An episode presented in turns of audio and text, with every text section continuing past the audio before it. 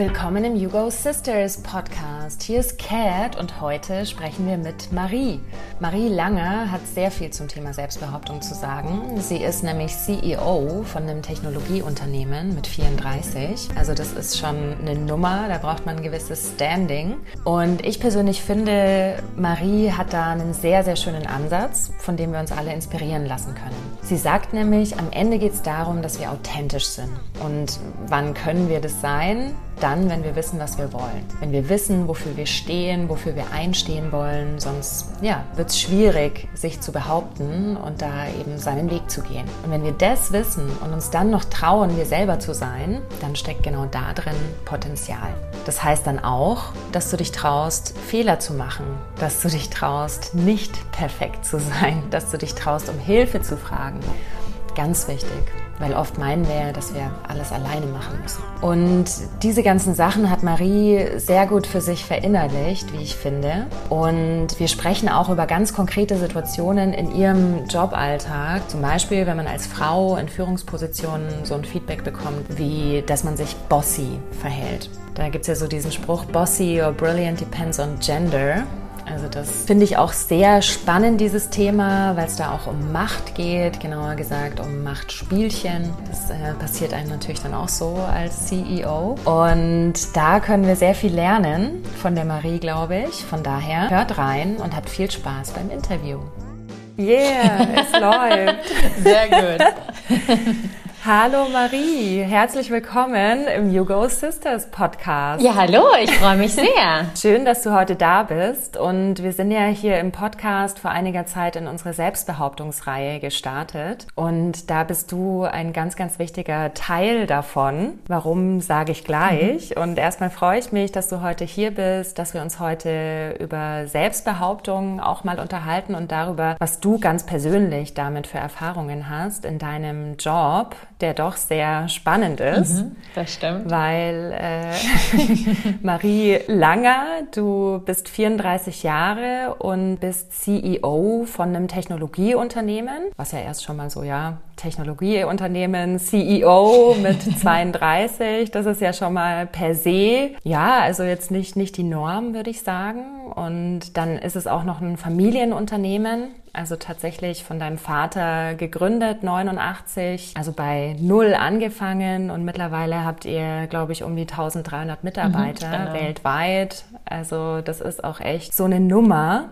auf vielen Ebenen und deswegen finde ich es total spannend, mich da mit dir eben auch mal auszutauschen zu dem Thema. Also dass wir da mit euch da draußen auch Erfahrungen teilen können, eben in puncto Selbstbehauptung in einem sehr herausfordernden Umfeld. Und ähm, du hast mir auch mal erzählt, das ist ja wirklich dann so eine Unternehmensnachfolge, auch ein Prozess und ihr habt euch da ja auch begleiten lassen von einem Coach, glaube ich sogar über mehrere Jahre, um ja, auch möglichst gut eben mit dieser ganzen Situation umzugehen, weil da ist da natürlich auch noch, du bist ja auch die Tochter und du hast ja erzählt, also du hast eben sehr intensiv mit einem Coach gearbeitet, auch an so Themen aus der persönlichen Weiterentwicklung. Und ich glaube auch, das ist gerade in so einer Situation und Position total wichtig, weil ich glaube, sonst können wir uns da echt ganz gut selber killen mit unseren eigenen Ansprüchen. Und wir hatten es ja auch schon im Sister Talk zur Selbstbehauptung dass wir ja gerade als Frauen oft sehr darin gefangen sind, dass wir es möglichst gut machen wollen und auch sehr hohe Ansprüche an uns haben und uns da auch ganz gut selber herausfordern und eben Druck machen. Und da würde ich auch gerne mal als Einstieg so von dir wissen, wie das für dich war, also auch so dieser Prozess, in diese Position und in diese Rolle eben zu kommen in deiner persönlichen Weiterentwicklung, also was da so deine Themen auch waren. Ja, sehr gerne und vielen Dank auch für die gute Einführung schon. Also ich würde mal sagen, so von Grund auf, und das können meine Eltern wahrscheinlich am besten bestätigen, als ich noch sehr klein war, die sagen nämlich immer, ich habe mich immer schon sehr selbst behauptet und hatte schon immer einen sehr starken Willen ähm, und wusste anscheinend sehr genau irgendwie, was ich möchte. Das war sicherlich, sagen wir mal, eine große und hilfreiche Grundlage für auch diese Arbeit, die du ja gerade auch erwähnt hast, nämlich die Jahre schon, bevor ich jetzt mit 32 eben in diese CEO-Rolle wirklich getreten bin, die schon Jahre davor angefangen hat, nämlich sich wirklich zu überlegen, A, möchte ich so eine Rolle haben? B, kann ich sowas überhaupt? Mhm. Und was bedeutet das in diesen ganzen ähm, Rahmenbedingungen? Und was sehr, sehr klar wurde, schon sagen wir mal vor vielleicht so Minimum zehn Jahren für mich, so in meinen Anfängen der 20er war, ich wollte immer was in der Welt bewegen und da auch mhm. die Zukunft auch gestalten. Für mich hatte das auch einen sehr sozialen Aspekt. Mhm. Also das ganze Thema irgendwie überhaupt Bildung hat mich sehr interessiert. Das ganze Thema Gleichberechtigung mhm. hat mich sehr interessiert. Jetzt nicht nur, wenn wir über Männer und Frauen sprechen, sondern auch wenn wir über komplett unterschiedliche Gruppen in der Gesellschaft sprechen oder auch Kulturen in unserer Gesellschaft mhm. sprechen. Und auch das ganze Thema Nachhaltigkeit hat mich immer sehr interessiert. Ja. Und ja, und dann als sozusagen mein Vater irgendwann mal um die Ecke kam und gesagt hat, ähm, so Kitties irgendwie zu meinem Bruder und mir, äh, man ist ja dann doch immer noch das Kind.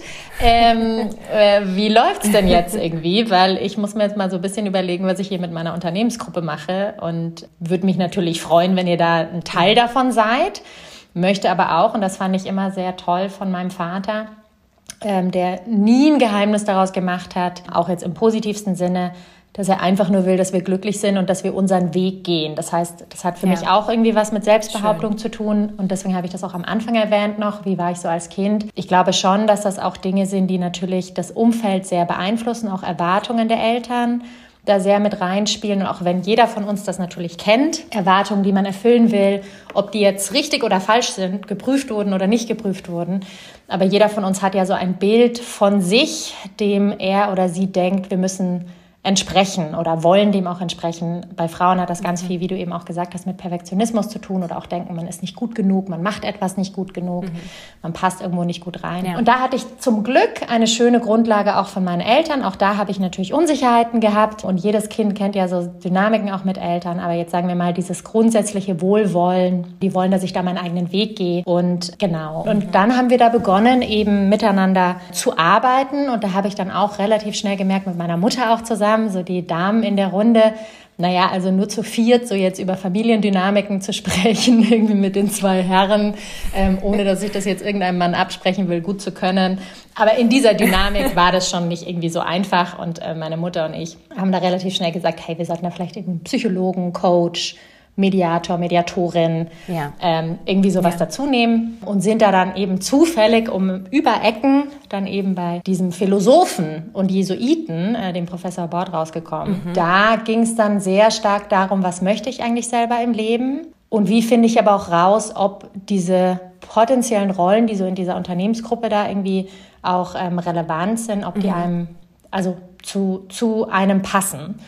Und genau, das, das war erstmal so dann der, der Beginn der Reise, wo es viel darum ging, selbst zu reflektieren, was will ich eigentlich, ja. was ja auch so, sagen wir mal, zumindest eine Grundlage auch für Selbstbehauptung mhm. ist. Man muss ja überhaupt erstmal wissen, was man eigentlich will ja. und ähm, was einem wichtig ist. Und sonst ist es ja ganz schwer, sich selbst zu behaupten. Genau. Weil man weiß ja gar nicht, wozu und Absolut. wofür.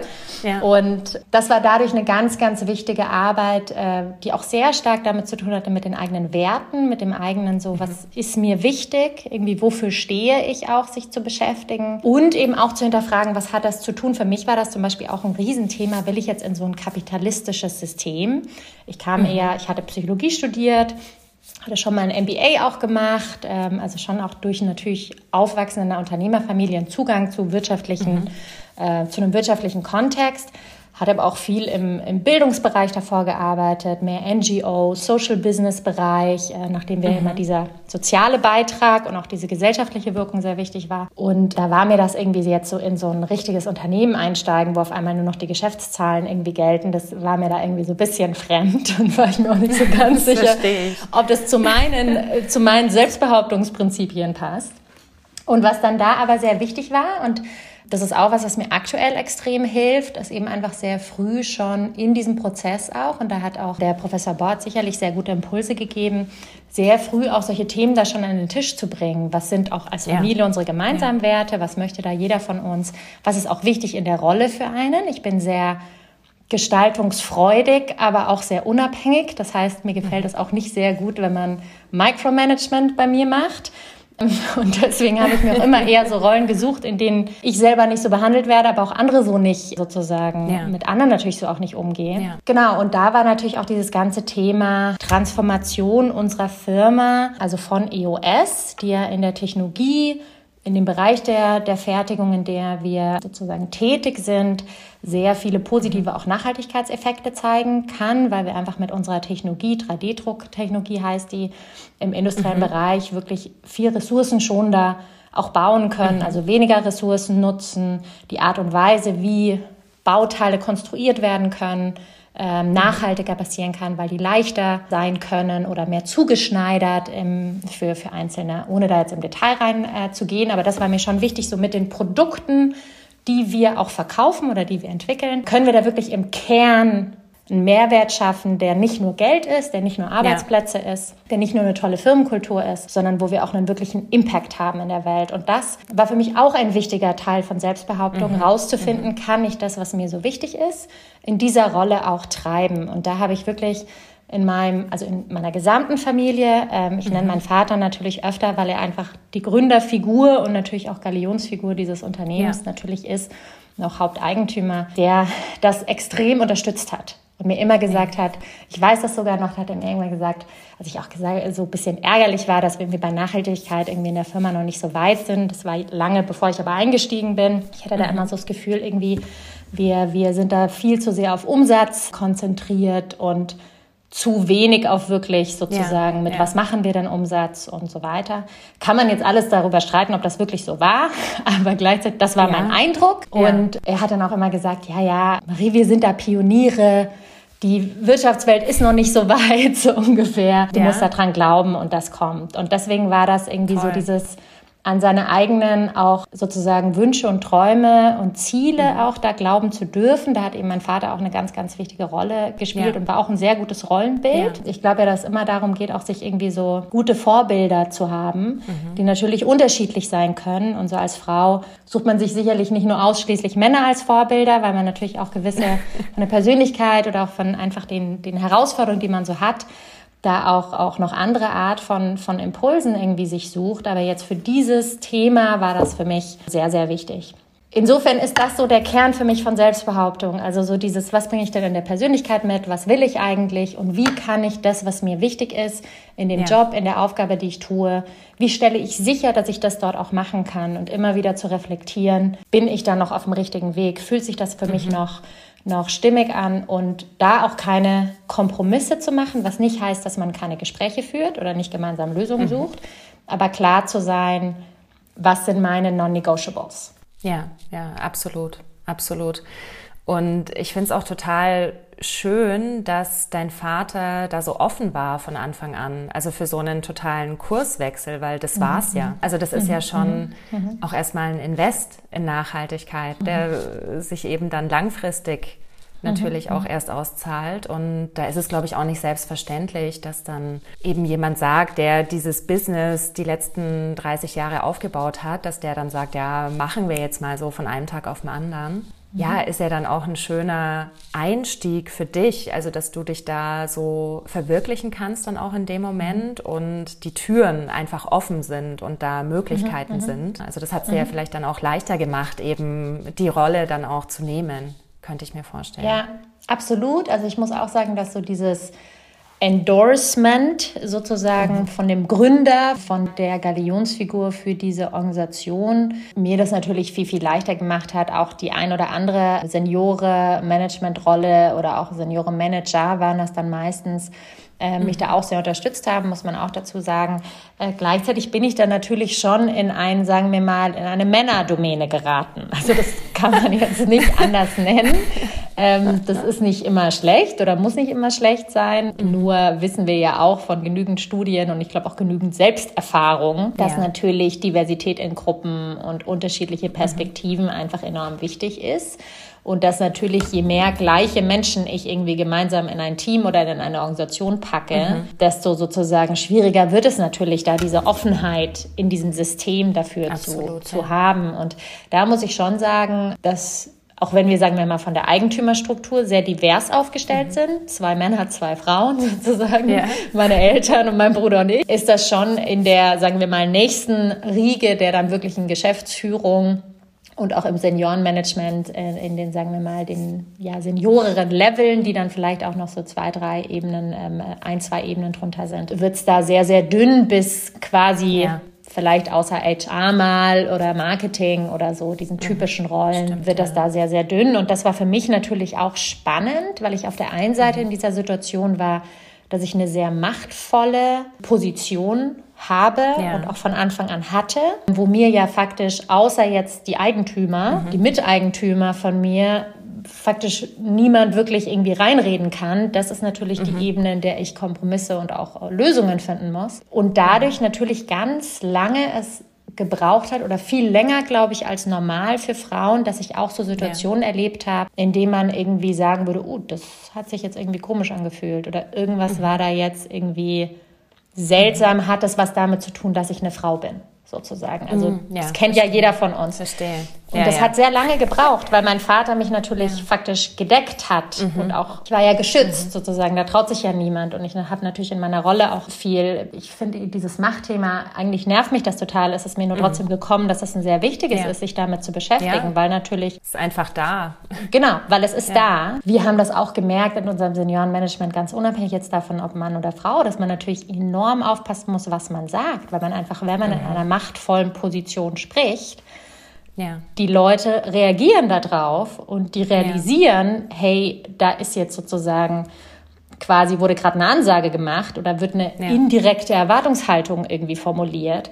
Das heißt, es ist natürlich auch auf der einen Seite hilft Macht für Selbstbehauptung, muss man jetzt natürlich ja. auch wieder sagen. Dann ist, war, war, war für mich ja. vielleicht leichter, deswegen würde ich jetzt niemandem sagen wollen, irgendwie such dir eine machtvolle Position. In keinster Weise wäre das jetzt mein mein, also Klar. soll nicht das Ziel für alle sein, das soll nicht, das, das, da, darum geht es am Ende nicht.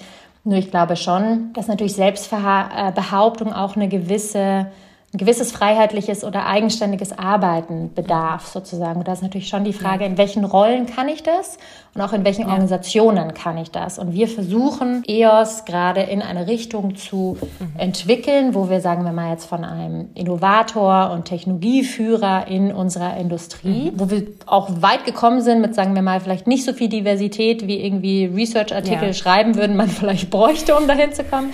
Trotzdem glaube ich, dass in unserer modernen Welt auch da einfach wirklich wenn man auch äh, sozusagen da Pionier bleiben will und auch da weiter den Markt gestalten, dass einfach Diversität nicht nur für das Wohlbefinden und für die ja. sozialen Aspekte einer Kultur wichtig sind, die aus meiner Sicht aber in keinster Weise unterschätzt werden sollten, mhm. sondern mindestens 50 Prozent des Erfolges Absolut. ausmachen. Natürlich trotzdem aber auch für, sagen wir mal, einfach ein zukunftsfähiges Unternehmen total relevant mhm. sind. Und wenn man sich da jetzt irgendwie ja. große Hightech-Firmen anschaut, wie Google, SAP, Microsoft, die haben das alle schon verstanden, als sie die Firmen gegründet haben, dass das irgendwie Themen genau, sind, genau. Dass die man halt machen Einfluss sollte. Hat auf Produktivität genau. und Effizienz, Genau, genau. Und insofern, ja. genau, ist das, glaube ich, auch ein Thema, also sozusagen, wo ich natürlich für mich das Thema Selbstbehauptung im Sinne von irgendwie auch zu sagen, nein, wir mhm. machen das, auch wenn ja. mir dann irgendwer erzählen will, hey, wir ist doch schon alles super, dann schauen mhm. wir aber auf die Zahlen und sehen irgendwie, hey, wir haben nicht mal 20 Prozent Frauen in Führungspositionen, was soll denn da super sein? Also es kann mir niemand ja. erklären, ja. ne? Ja, und genau. genau. also insofern ist das, glaube ich, auch wirklich wichtig und finde ich ist auch die Verantwortung von wirklich gerade Wirtschaftsunternehmen, weil die so viel Einfluss mhm. haben auf wie die Welt tickt und wie die Gesellschaft sich weiterentwickelt. Und ich finde, ja. das ist wirklich ähm, enorm wichtig, da genau in diesem Bereich auch hier gute Beispiele und Modelle zu schaffen oder eben auch sich eben gute Best Practices zu suchen und nach denen eben mhm. auch sich auszurichten. Um sozusagen so viel Total. Mitarbeitern und Mitarbeiterinnen wie möglich auch eine gewisse Selbstbehauptung zu ermöglichen ne, in ja. einem Job, weil am Ende hat es ja auch was mit Gestaltungskraft zu tun. Und ähm, genau, also ich komme jetzt ins Philosophieren, aber am Ende siehst du, ich sehe da sehr viele ja, sehr Anknüpfungspunkte. sehr schön, ich bin voll dabei. Und was mich jetzt noch interessieren würde, weil das habe ich mich dann tatsächlich gefragt, also so die Kombi, die du mitbringst, ist ja auch vielleicht erstmal exotisch, ja. Also du hast da vor jetzt knapp zwei Jahren, glaube ich, diesen Job übernommen als junge Frau mit 32, als Tochter, als Psychologin. so, also das ist ungewöhnlich, würde ich sagen, und vielleicht auch für viele ungewohnt. Mhm, mhm, ja, mhm, mhm, vielleicht eben auch äh, für Männer. mhm. tatsächlich in, in Machtpositionen. Da würde ich auch gerne wissen, also wie, wie hast du das so erlebt? Also wie, wie haben die anderen darauf reagiert, dass du mhm. da jetzt an der Spitze bist? Also ich glaube sozusagen, wie ich eben vorher einmal ganz kurz meine, das hat ein bisschen gedauert, bis ich da wirklich, sagen wir mal, diese Nuancen auch wahrgenommen habe. Am Anfang war ich, glaube ich, einfach auch so damit beschäftigt, überhaupt mal in diese Rolle reinzukommen und mit diesen ja. ganzen Themen irgendwie mich zu beschäftigen, dass das jetzt deswegen nicht unwichtig war, aber glaube ich wahrscheinlich auch gar nicht so auf meinem Schirm. Und dann habe ich erst über die Zeit so gemerkt, weil ich hatte das nämlich zu Hause nie so erlebt. Also ich wurde extrem, mhm. wir sind im extrem gleichberechtigten ähm, Haushalt aufgewachsen. Meine Eltern haben zwar sehr klassische Rollenmodelle jetzt äh, gelebt, mhm. nachdem mein Vater natürlich extrem intensiv sich in die Firmengründung und Firmenentwicklung irgendwie involviert hatte. Ja. Aber trotzdem, ansonsten jetzt mein Bruder und ich, also wir sind da extrem gleichberechtigt aufgewachsen und auch mhm. würde mein, mein, mein Bruder auch wirklich für ein tolles Rollenmodell für irgendwie einen modernen Mann irgendwie auch beschreiben. Mhm. Also da hatten wir jetzt nicht so diese Sachen, so weil du jetzt ein Mädchen bist, hast du still zu sein oder darfst nicht am Tisch dabei sitzen und irgendwie ja. deine Meinung interessiert ja. mich nicht, ich mache es jetzt total im Extrem. Und Hauptsache, du siehst schön aus und machst mal irgendwie so ein bisschen eine Hausfrauenschule, weil du wirst ja sowieso Kinder haben und dann irgendwie erziehen. Gibt es auch noch heutzutage, genau. muss man jetzt auch dazu sagen. Will ich auch nicht kritisieren, war nur natürlich in keinster Weise das, was bei mhm. mir positive Gefühle getriggert hätte mit so meinen irgendwie Ideen, die ich umsetzen wollte. Und das heißt, ich kam aus einem sehr, ähm, also ich hatte das einfach nicht auf dem Schirm. Ich habe davor auch im sozialen Bereich und im ja. Bildungsbereich gearbeitet, nicht im Wirtschaftskontext. Und da erlebt man das so auch nicht, mhm. weil da gibt es die meisten ja, Frauen. Stimmt. Muss man jetzt auch dazu stimmt. sagen. Also das ist da nicht so ja. vorherrschend einfach. Deswegen habe ich, glaube ich, ein bisschen ja. gebraucht, bis ich das wirklich bis ich ein Radar dafür entwickelt habe. Und vielleicht auch aufgrund, das meinte ich ja auch schon, aufgrund dieser Situation, die ich natürlich hatte, sehr schnell, sehr jung in eine sehr machtvolle Position zu kommen, ist sicherlich auch weniger bei mir angekommen, was noch lange nicht heißt, das nicht auf anderen Ebenen in der Organisation, das dann in einer ganz anderen Intensität vielleicht vorherrschend sein könnte. Nur weil es jetzt bei mir so nicht gelebt wird, heißt das ja nicht, es ist nicht da im System. Mhm. Und da war es dann schon so, dass ich dann so Kleinigkeiten erlebt habe. Also, also beziehungsweise sagen wir mal so von Kleinigkeiten zu Dingen, wo ich wirklich gemerkt habe, okay, das finde ich jetzt irgendwie ähm, ähm nicht mehr cool. Ähm, aber es waren, ja. sagen wir mal, Dinge wie dieses typische, Ah, du kannst aber schon manchmal ein bisschen bossy sein. Mm. Ja, I'm not sure if bossy is the right word. So, so dann nochmal so dazu gesagt. Mm. Und ich denke mir in dem Moment nur so, mm, naja, also habe dann auch nur so geantwortet, naja, ich weiß jetzt nicht, ob bossy, also ich glaube nicht, dass ich bossy bin, so, aber habe dann irgendwie nicht wirklich eine Diskussion geführt und hatte dann aber irgendwie danach ja. mit einer Kollegin von mir, die unsere gesamte kulturelle Transformation verantwortet, unsere Chief äh, Transformation Officerin, mit der habe ich danach gesprochen mit der Ruhe und habe dann irgendwie auch nur gesagt, du irgendwie so, aber auch so ein bisschen lachend, so, hey, jetzt ist es mir auch mal passiert, weißt du, so, ich wurde irgendwie so Bossy genannt und Ding und überlege aber schon, soll ich da jetzt nochmal drauf eingehen, weil irgendwie ich will das jetzt nicht so stehen lassen. Ja. Ist doch jetzt irgendwie ein ja, Manager. Das ist ja immer die Frage, was, was macht Genau, man? ist trotzdem ja. Manager, der weiß ich, ist ein total lieber, netter Kerl, aber trotzdem ist es ja sowas, du willst jetzt nicht, dass es in der Organisation sich wiederholt, irgendwie. Und dann hat sie mir so einen netten Artikel auch geschickt, der hat irgendwie geheißen Bossy or Brilliant depends on gender oder irgendwie sowas. Oder ich glaube sogar eher Brilliant and or Bossy depends on gender. Und dann ähm, ja. habe ich dem den einfach weitergeleitet und habe nur gesagt so irgendwie hey hab mich erinnert als wir das letzte Mal gesprochen haben. Und dann hat er natürlich auch dementsprechend so also ich glaube, die Antwort war Point taken. Da frage ich mich echt, also ist das was, was man überhaupt zu einem Mann sagen würde, ja, dass er bossy ist oder ist es eigentlich total akzeptiert und ja, eine Frau genau. wird eben dann als bossy Also ich glaube, das hat man ja. schon, dass man einfach in, ähm, und es gibt ja auch wirklich in, enorm viel Research auch über genau solche Themen, dass es einfach Frauen öfter passiert, dass wenn sie, sagen wir mal, einen Führungsanspruch zeigen, vielleicht auch irgendwie sehr konsequent mhm. in, in ihren Ideen sind, da auch, sagen wir mal, auf eine sehr kompetente Art und Weise Dinge vertreten mhm. können, dass das dann nicht immer gleichbedeutend kompetent wahrgenommen wird, wie wenn das ein Mann macht, sondern das muss deswegen nicht immer so sein. Es hat ja immer was auch mit der Zielgruppe zu tun, mit der man zu tun hat. Aber es gibt genügend Forschung, die ja, ja einfach zeigt, dass wir da immer noch ein Gap haben und dass da Frauen einfach oft dann als aggressiv ja. oder dominant oder schwierig beschrieben werden und der Mann ist halt dann durchsetzungsstark und kompetent genau. oder so. Und mir hat halt, sagen wir mal, für mich ist dieses Bossy-Beispiel so ein Beispiel in diese Richtung, wo ich das eben auch erlebt habe. Ich hatte auch eine andere Situation, wo ich wirklich mit einer Firma, die einen Beratungsauftrag für uns äh, gemacht hat, war ich sozusagen mit dem CEO im Gespräch, also Kunde von uns und die haben einen Auftrag bearbeitet mhm. und der wollte irgendwie haben irgendwie so ein bisschen gesprochen, auch über meine Rolle, über ein paar Themen, hatten ein bisschen strategisches Gespräch.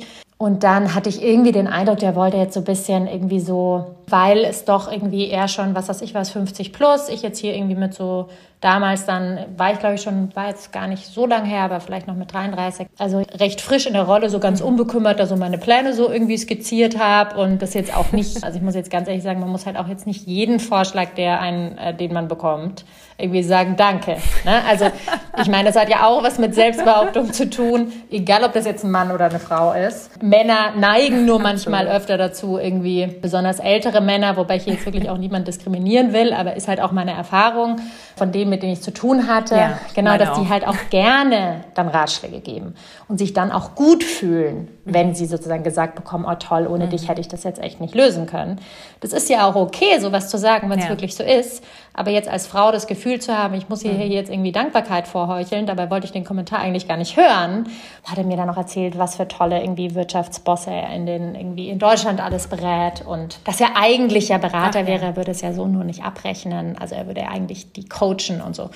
Und ich habe mir das halt alles so ein bisschen angehört und dachte mir so, ja, also habe mich halt jetzt nicht sonderlich beeindruckt gezeigt, aber jetzt, ich war auch nicht unfreundlich. Ich war halt nur so, ah ja, okay, spannend. Und dann ja. hat er ihm nur gesagt, so ja, also manchmal wäre ich ja auch so ein bisschen zu sehr mit dem Kopf durch die Wand und so. Und er glaubt schon, dass mir das auch irgendwie mal helfen könnte, da so ein bisschen, mhm. da, also ein bisschen Unterstützung von ihm zu bekommen. Und ich war in dem Moment. Ach so, von ihm auch, ja. Ja, ja, also er wird mir das auch anbieten. Und dann habe ich nur so mhm. gesagt, okay, danke fürs Angebot. So, irgendwie. Und habe dann aber nichts gesagt. Dann meinte er nur so, ja, also jungen, hübschen Frauen hilft man ja immer gerne. Ja, wow. Und dann war ich irgendwie so, ich hatte einfach das Gefühl, es war ein Machtspiel von Sekunde eins. Ich bin mhm. sozusagen auf dieses Machtspiel nicht eingegangen, wie er es gebraucht hätte für sein Ego. Und deswegen ja. hat er halt dann immer noch eins draufgesetzt. Dann auf einmal war ich schwierig oder manchmal ein bisschen engstirnig. Und dann auf mhm. einmal das Letzte, mit dem er mich noch kriegen konnte, war, ich bin jung und hübsch, weil damit degradierst du eine Frau natürlich dann zu dem, was sie eigentlich zu sein hat in einer, sagen wir mal, alten patriarchischen Weltstruktur. Absolut. Und ähm, Absolut. das Interessante für mich als Erfahrung war aber, dass ich in dem Moment nicht, weil es ist mir wirklich zum ersten Mal passiert oder zum ersten Mal mhm. bewusst passiert und ich wusste in dem Moment nicht, wie ich reagieren soll und ich habe, glaube ich, sogar ein bisschen gelacht. Also wirklich mhm. genau das gemacht, mhm. was man ja eigentlich, wo man sich danach denkt, sag mal, bist du eigentlich bescheuert? Ja, genau. Jetzt ja, spielst du auch ja. noch irgendwie so, ha, ha, ha, ja, hm. So, so und dann, Automatismus dann. Genau, ne? es war ein totaler Automatismus. Ich habe aber auch mich mit mehreren Frauen darüber unterhalten und ich kenne einfach wirklich viele, die sagen, hey, klar, man lernt das über die Zeit wie man dann damit mhm. umgeht. Und deswegen sage ich das jetzt auch, ja. weil es natürlich nicht immer ist, dass selbst wenn man, ich würde mich als einigermaßen im Leben stehende und geerdete Persönlichkeit beschreiben, die auch ein gewisses Selbstbewusstsein ja. natürlich mitbringt, sonst könnte ich so eine Rolle nicht machen und Klar. eine Durchsetzungs irgendwie auch Fähigkeit. Aber auch, das ist mhm. einfach total normal, weil da gibt es einfach, finde ich, noch irgendwie einfach ganz komische gesellschaftliche. Dynamiken manchmal, dass man als Frau da irgendwie ja. so einen Trigger hat. Ich muss da jetzt lächeln und darf da jetzt nichts sagen, sozusagen. Und ich war dann danach ja, so und ja. ich habe dann eben meine Kollegin angerufen, die Ruha, und war dann wirklich so, du, das war so komisch, ich fühle mich so. Mhm. Äh, und ich konnte es aber erst überhaupt nicht richtig greifen. Also sie musste mir dann wirklich auch mhm. nochmal so helfen, diese Situation Revue passieren zu lassen. Mhm um überhaupt zu verstehen, ja. was da jetzt gerade passiert ist, weil man hat ja dann auch sofort, und das ist ja auch soziales Lernen, und das hat mir jetzt nicht unbedingt mein Vater oder meine Mutter beigebracht, weil wie gesagt, die haben uns irgendwie sehr gleichberechtigt erzogen. Ich weiß nicht, wo das herkommt in der Gesellschaft. Es gibt ja. natürlich genügend Wissen darüber, wo es herkommt, aber ich kann jetzt auch nicht sagen, wer hat mich da so beeinflusst. Es sind aber gesellschaftliche Dynamiken. Und ich musste da wirklich das dann erstmal reflektieren und war dann aber auch so, ja gut, aber ich muss da jetzt irgendwie, was soll ich denn da jetzt machen? Ne? Ich kann ihm jetzt irgendwie hier mhm. nicht irgendwie eine Szene machen. Ist ja auch ja. unprofessionell im Beruflichen, ja, dann, dann, ist es ja immer sofort unprofessionell. Ja. Und wie soll ich und mich Zickenecke. Ja, genau. Es ist ja. so, oh. Und das ist so, und einmal da drin kommst du da genau, nicht mehr so schnell genau, raus. Genau, es ist so, bei der musst du vorsichtig sein. ja. Ne? Die ja, genau. ist so ein bisschen sensibel. Am besten kommt ist dann noch der Kommentar, ob man seine irgendwie Periode mhm. bekommen hat. Also das sind dann so Sachen. Ja, und dann habe ich das auch mit ihr so nachher reflektiert und war dann auch so, ja, ich weiß jetzt nicht, was ich da genau machen kann, weil das ist ja jetzt doch, also wir brauchen ja jetzt dieses Beratungsprojekt von denen und so. Und dann hat sie nur gesagt, mhm. so, ist das wirklich so? Mhm. Also sie hat genau. mir einfach wirklich geholfen, das nochmal zu hinterfragen, in diesem, sagen wir mal, Denken, in dem man dann schon so drin ist. Und am Ende mhm. war es halt dann so eigentlich, nee, also ehrlich gesagt, der macht da sowieso nichts. Das sind seine Mitarbeiter oder Mitarbeiterinnen. Und man findet auch genügend andere, die das für einen machen können sozusagen. Ja, und ja. dann war sie nämlich auch so, ja, aber schau mal, wir müssen uns schon auch überlegen, mit welchen Partnern wollen wir denn zusammenarbeiten. Wir können ja nicht auf der einen Seite sagen, in unserer Firma wollen wir hier Diversität und Gleichberechtigung mhm. und Kultur, Werte, Nachhaltigkeit, Transformation, diese ganzen Themen so pushen und auf der anderen ja. Seite dann mit Firmen zusammenarbeiten, die halt diese Werte nicht zeigen. Und das war für mich einfach Absolut. auch eine ganz wichtige Reflexion und ich habe mich natürlich nicht gut gefühlt, dass mir das passiert ist, aber ich denke mal, es war gut, weil dadurch, dass ich eine bisschen paradoxere, wie du ja auch gesagt hast, paradoxeren Einstieg hatte in A, die Wirtschaftswelt oder sagen wir mal die wirkliche operative Rolle in der mhm. Wirtschaftswelt. Natürlich hatte ich davor damit zu tun, auf einem Gesellschafterlevel, musste natürlich strategische Entscheidungen treffen, ist aber was anderes. Da ist man so in seiner Safe Bubble, als wenn man wirklich in diesem ja. System drin ist und in diesem System auch Veränderungen vornimmt, die natürlich nicht immer jedem gefallen. Und dann wird ja, man genau. angreifbar genau. und dann sozusagen, und ich hatte aber ja diese, oder habe immer noch, ich habe ja diesen Schutz meiner gesamten Eigentümerfamilie. Ich bin da, sagen wir mal, als mhm. Quereinsteigerin reingekommen. Ich muss nicht ähm, Dinge erleben, die sicherlich sehr viele Frauen erleben, auf, es klingt so blöd, Weg nach oben, aber in einer Karriere, in der man ja. einfach, sagen wir mal, auch Ambitionen zeigt und auch einfach gewisse Seniorerollen auch erreichen möchte. Ne? Und, und, und die ja, Frage ist ja oft, ja. komme ich da überhaupt hin, wenn ja. ich irgendwie äh, zu viel einfordere, in welchen Firmen kann ich das und so weiter. Mhm. Und genau, also da, da, da habe ich jetzt schon irgendwie zwar klein, also ich muss jetzt noch sagen, ich glaube, es ist in einem Verhältnis zu was anderen Frauen passiert, wahrscheinlich trotzdem noch ähm, ähm, erlebe ich da verhältnismäßig wenig, aber ich glaube, es ist auch wichtig für mich, das zu erleben, um einfach zu verstehen, oh, total, oh, ähm, total. das ist die Realität sozusagen und wir müssen damit umgehen ja. und überlegen, was wir da für Wege finden. Ja, und ich glaube, also das, was du erzählst, das ist, oder dieses Beispiel jetzt auch, das du gebracht hast, das ist total repräsentativ. Mhm. Also solche Situationen kennen, glaube ich, viele von uns, auch viele von euch da draußen, dass wir eben in einer Situation sind mit einem Mann, lassen wir es ein Arbeitskontext sein und irgendwas fühlt sich schräg an. Und es ist ja auch oft noch nicht mal explizit ausgesprochen, wie jetzt mit der jungen, mhm. hübschen Frau es ist ja oft auch einfach eine Haltung, die jemand transportiert, die mhm. trotzdem mhm. ankommt. Ne? Mhm. Nämlich mhm. eben zum Beispiel so eine Haltung, ja, ich erkläre dir hier jetzt mal die Welt, ne? weil du weißt ja noch nicht so viel. Und in dem Moment geht halt total die Augenhöhe natürlich verloren. Und das ist auch ein Grund äh, aus meiner Erfahrung, warum sich dann einfach extrem schräg anfühlt. Und ich habe auch das Gefühl, ja, dass dass es aber so akzeptiert ist gesellschaftlich, auch diese Kommentare über die Jahre, dass es so hingenommen wird, auch so nach dem Motto, naja, ist ja nicht böse gemeint, ist doch nett, mhm. wenn der sagt, du bist eine hübsche junge Frau. So, was willst du denn? Der macht dir doch ein Kompliment. Genau. Und ich glaube, das wurde einfach eine lange Zeit auch unterschätzt oder von uns dann auch so hingenommen, dass es halt okay ist. Und dann wurde es halt so weggelächelt, überlächelt und ignoriert. Mhm. Und ich glaube aber, ja, dass sich da einfach gerade viel ändert und dass eben jetzt auch die Zeit ist, zu sagen, nee, stopp, ich finde es nicht okay ja, ohne da jetzt irgendwie groß in Hysterie ausbrechen zu müssen mhm. und aber da einfach eine Grenze zu setzen. Also weil das ist ja auch ein wichtiges Thema von Selbstbehauptung. Also diese mhm, Abgrenzung mhm. und dann eben auch Nein sagen und sich mhm. vor allem auch davon zu verabschieden, dass man es eben zum Beispiel nicht allen recht machen kann und nie wird und dass einen auch nie alle mögen würden und toll finden werden. Also so diese ganzen Themen. Was ist da deine Erfahrung? Ja, also absolut. Und ich meine, Abgrenzung hat was äh, damit zu tun. Ich hatte ja ganz am Anfang auch mal gesprochen, so überhaupt sich klar zu sein, was sind eigentlich meine Werte, auf denen ich agieren will und was passt da dazu. Ein anderes Thema, was mir jetzt gerade einfällt, hat jetzt auch nicht ausschließlich mit jetzt dem Thema vielleicht Gleichberechtigung zwischen Mann und Frau oder auch diesen, sagen wir mal, diesen Dynamiken, die wir da immer noch erleben und diesen Ungleichgewichten vom Verhalten. Mhm. Aber auch ein anderes Thema, was finde ich ja oft in der Wirtschaft sehr präsent ist, ist dieses, wie klar darf man seine Meinung sagen über politische hm. Themen? Oh ja. Weil ich habe ja Kunden, die haben unterschiedliche politische Meinungen und deswegen hat man ja als CEO einer Firma nichts dazu zu sagen. Das ist einfach so ein ungeschriebenes Gesetz. Mhm. Es gibt natürlich manche, die machen das trotzdem, aber wenn man sich das mal genauer anschaut, sehr, sehr wenige. Ja. Und als wir jetzt zum Beispiel dieses Thema oder dieses, diese extreme Situation hatten in den USA, als sie da sozusagen einige Trump-Anhänger das Kapitol äh, gestürmt haben, habe ich einen mhm. LinkedIn-Post dazu geschaltet. Mhm. Und das war auch sogar vom Marketing mir vorgeschlagen, äh, die mhm. sozusagen genauso ticken wie ich. Sehr gut.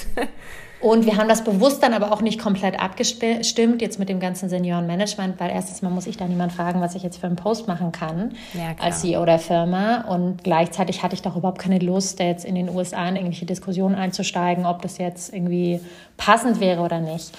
Ich habe das einfach gemacht und habe dann auch das irgendwie meinem Führungsteam total begeistert erzählt. Irgendwie so, hey Leute, ich, da muss man irgendwie aufstehen an das, woran man glaubt und so. Und man hat natürlich so gemerkt, die eine Hälfte fand so gut, die andere Hälfte war so eher noch so, sagen wir mal, mehr so klassisch geprägt, sagen wir so.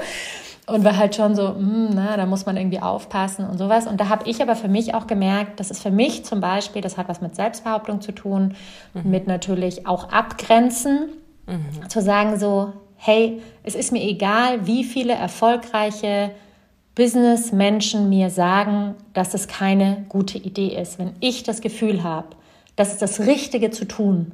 Mhm.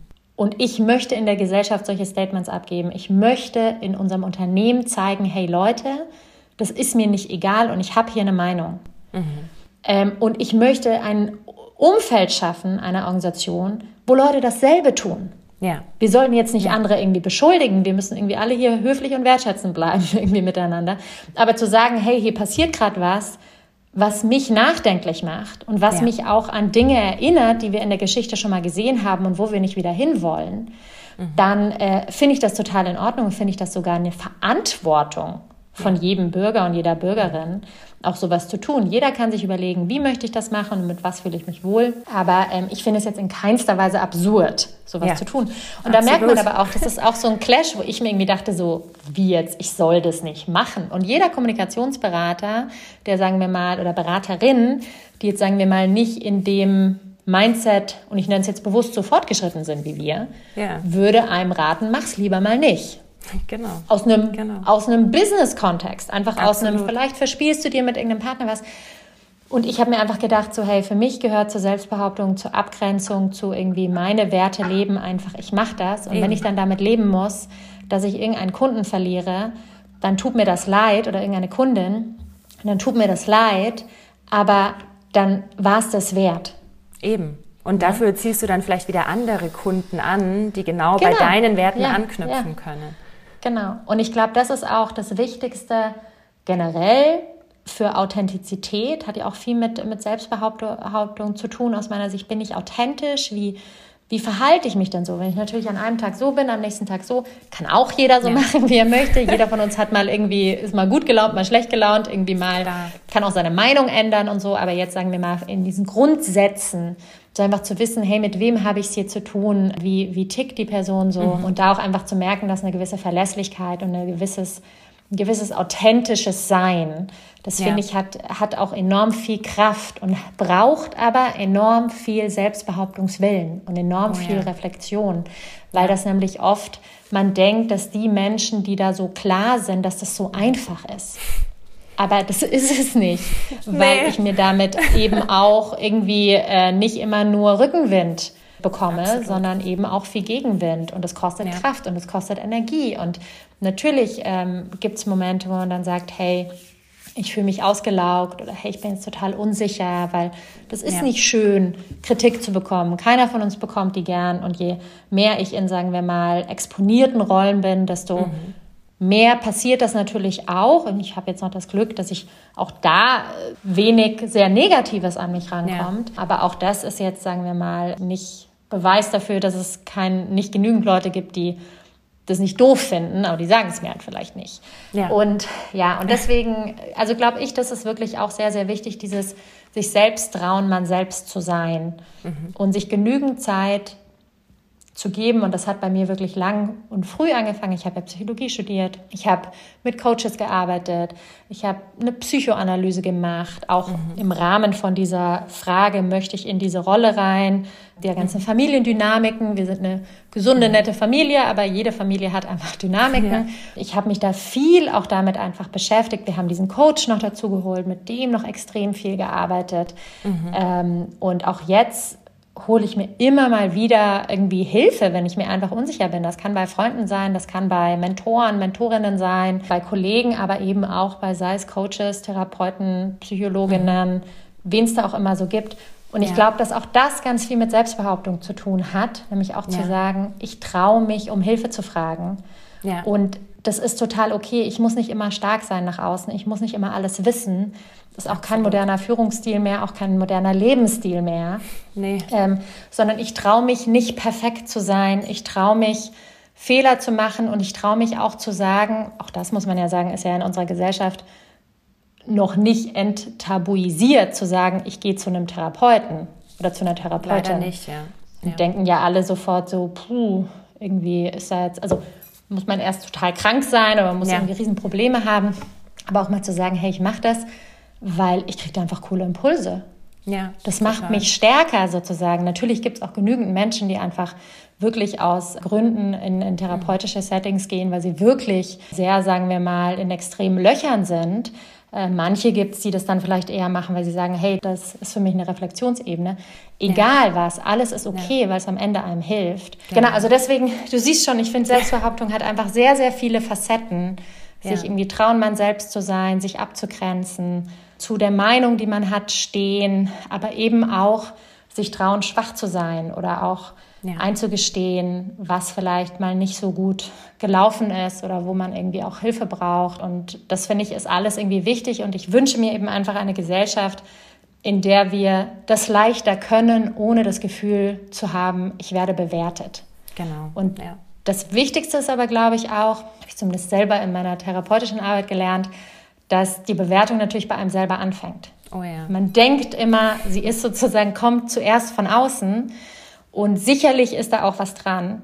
Aber am Ende hat man natürlich den größten Hebel, wenn es um, um, um dieses Thema geht, Selbstbehauptung auch irgendwie mhm.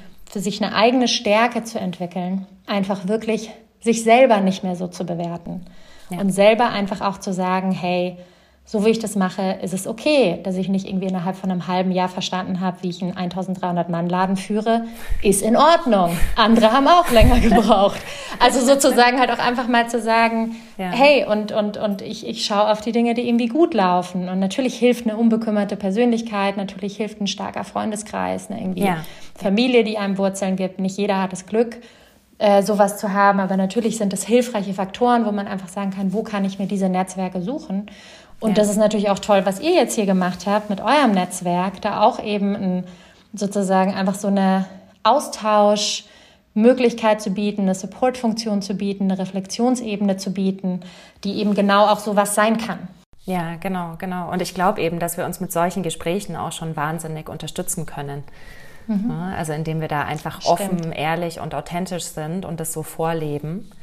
Und du hast jetzt schon so viele tolle Sachen gesagt. Ich stelle dir jetzt trotzdem noch die Abschlussfrage, die ich allen Gästen stelle. Okay. Was cool. ist dein ganz persönlicher Shoutout? Also was ist so deine Botschaft an alle Frauen da draußen, deine persönliche?